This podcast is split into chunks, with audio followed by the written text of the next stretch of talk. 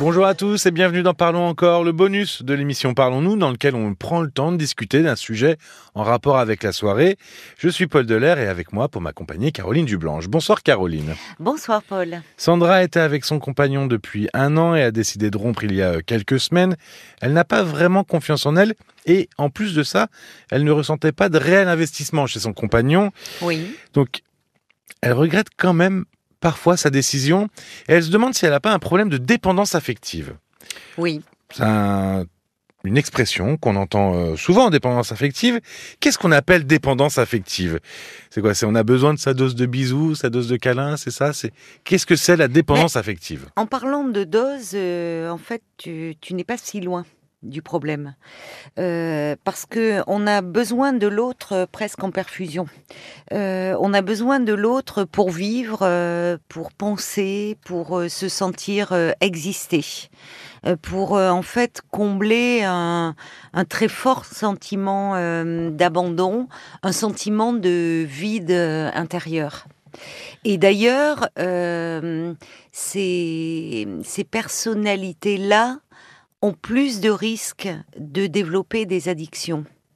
Euh, parce que justement, il y a en elles un, un très fort sentiment euh, de vide. de, Oui, c'est ça, de demande de, de combler quelque chose, c'est ça? De- de- voilà, on est euh, vraiment dans combler euh, un, un manque affectif très profond. Et, euh, et l'autre doit, euh, doit être là euh, dans, dans une... ce qui caractérise la, dépendance affective, c'est vraiment la, fusion, la recherche d'une relation fusionnelle. La dépendance affective, là, on, en parlait dans le domaine amoureux, entre parenthèses, c'est ce que j'ai dit à Sandra.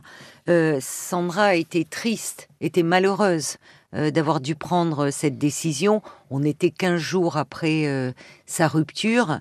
Euh, être malheureux, euh, Oui. être, être même euh, angoissé. Après une rupture, sentir- qu'on les choisit ou subit, on- tous, Oui. hein, Ça ne veut pas dire qu'on est dépendant affectif. Voilà. ça nous est Euh, tous arrivé. Parce que, euh, mais évidemment, là, on est dans, dans quelque chose de, de l'ordre euh, des choses.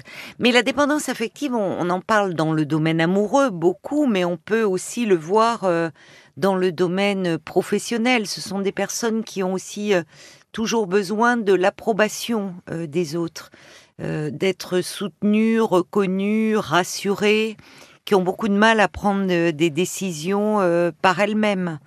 Qu'est-ce qui montre d'ailleurs qu'on est, on, on est dépendant affectif, qu'on pourrait être dépendant affectif? Est-ce qu'il y a des signes? Oui, bien sûr. C'est-à-dire qu'il y a, hum, il y a ce manque de confiance en soi. Alors ça, c'est pas un des signes premiers, puisqu'on peut très bien manquer de confiance en soi sans être dépendant affectif. Mais en revanche, quand on est dans la dépendance affective, on manque terriblement de confiance euh, en soi. Il y a il y a cette incapacité à être seul. C'est pas de, c'est différent de dire oh je suis seul, je m'ennuie un peu, j'aime pas ça. Non, ils vont vraiment euh, être dans cette incapacité là qui peut les amener d'ailleurs à pour ne pas être seul à, à aller vers des personnes qui sont pas forcément bonnes pour eux. Mais ça peut être dans le domaine amical, c'est-à-dire que la, la solitude ravive tellement une angoisse d'abandon. euh, Qui vous met presque être mieux mal accompagné que seul. quoi. Exactement. Bah exactement. là d'ailleurs c'était un, un peu le cas de Sandra parce que elle préférait presque retourner avec son compagnon qui disait lui qu'il voulait profiter et pas forcément s'investir plutôt que de rester toute seule. Non, là c'était différent parce que Sandra était euh, était encore amoureuse de Ouais. cet homme. Elle a pris la décision de le quitter parce qu'elle justement, elle a trouvé la force de pouvoir euh, le quitter.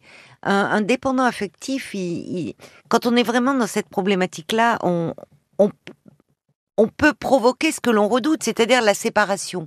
C'est ce qui leur fait le plus peur, la séparation. Donc elle, elle avait trouvé la force de se séparer parce qu'au fond, elle se rendait bien compte euh, qu'il ne voyait pas du tout le, euh, la relation de la même façon et qu'il n'y avait pas d'avenir dans cette Oui. relation. Mais évidemment qu'au fond, étant toujours amoureuse de cet homme, elle avait envie, elle se disait, je suis prête euh, à tout parce que je le veux lui, mais eh, on est à 15 jours le de la séparation. Le fait qu'elle ait décidé et acté la décision, finalement, montre qu'elle n'est pas si dépendante que ça, voire pas du tout. Mais oui, qu'il y, a une, qu'il y a une forme de, de, solidité euh, intérieure. En fait, quand je dis cette incapacité à, rester seule, c'est... Euh, quand je parlais de, de l'autre, un peu qu'on a besoin de l'autre comme en perfusion. Euh, euh, tout doit être vécu sur le mode de la fusion, c'est-à-dire qu'ils ont même du mal à concevoir, dans le couple notamment, euh, que l'autre puisse aller, je ne sais pas, pratiquer une activité sportive ou aller au ciné seul, sans eux. tout doit se faire à deux. C'est-à-dire, ils ont un besoin d'attention. constant, tout doit se faire à deux. Ce qui se fait en dehors d'eux est fait contre eux, ce qui peut amener à une jalousie.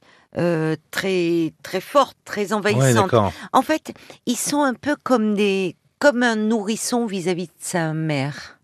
Oui, en demande permanente. En demande permanente de un besoin même. C'est un besoin. Ah mais c'est un besoin. Ils sont ils sont vraiment dans ce dans ce besoin-là. Alors quand je dis, je parlais de personnalité, euh, euh, on a un peu de trouble de l'attachement derrière tout cela, mais il faut savoir que on n'est pas à l'abri. On peut à un moment basculer dans ce type de relation. C'est-à-dire que ça peut arriver. Euh, on peut ne pas pas, pas euh, être, dépendant et puis du jour au lendemain peut-être. Alors euh, du jour du jour au lendemain, pas tout à fait, mais quand je dis basculer, c'est qu'on peut être fragilisé à un moment donné dans sa vie par un événement de vie. ça peut être un deuil, ça peut être un traumatisme, ça peut être un problème de santé, et, le, fait cette, cette fragilité peut nous amener à un moment à, tomber dans une relation de dépendance parce qu'on ne se fait plus confiance, parce qu'on se sent fragile, parce qu'il y a quelque chose un peu qui, qui a besoin d'être euh, en nous soutenu, accompagné, rassuré.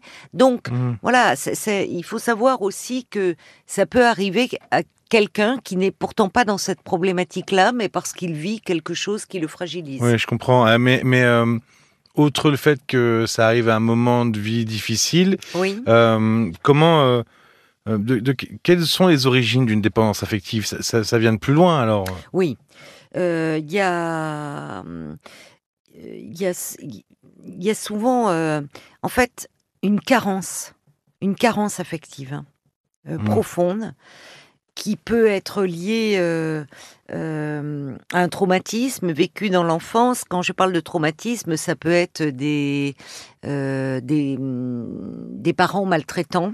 Mmh. Mais sans être maltraitant, l'enfant a pu éprouver un sentiment d'abandon ou d'insécurité.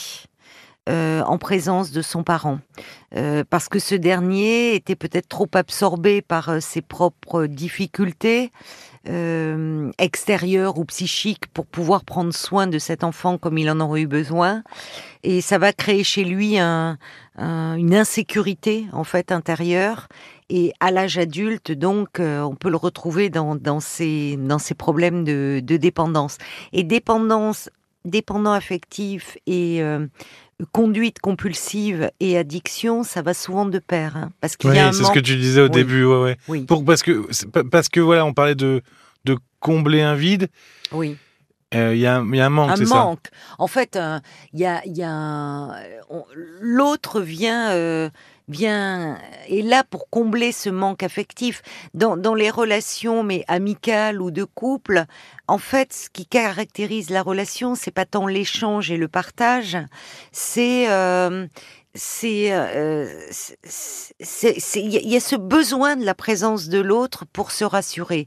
Ce qui fait que souvent, quand on est dans cette problématique-là, euh, on a très peur du conflit, ou même, sans parler de conflit, du désaccord, parce que même si le, désaccord euh, qui, survient, c'est comme si l'autre était euh, distant psychiquement. Et donc, oui, s'il y avait une dissociation finalement. C'est comme si, en fait, il faut être semblable. Hmm. Et là, le, le moindre désaccord, euh, c'est, on est comme dissemblable. Et ça, c'est, ça renvoie bah, à toutes ces angoisses d'abandon. et, et ça peut aller très loin parce que, en l'absence de l'autre, que ça soit dans le couple, parfois, mais on le j'allais dire dans l'amitié, c'est plus présent dans le couple. Mm.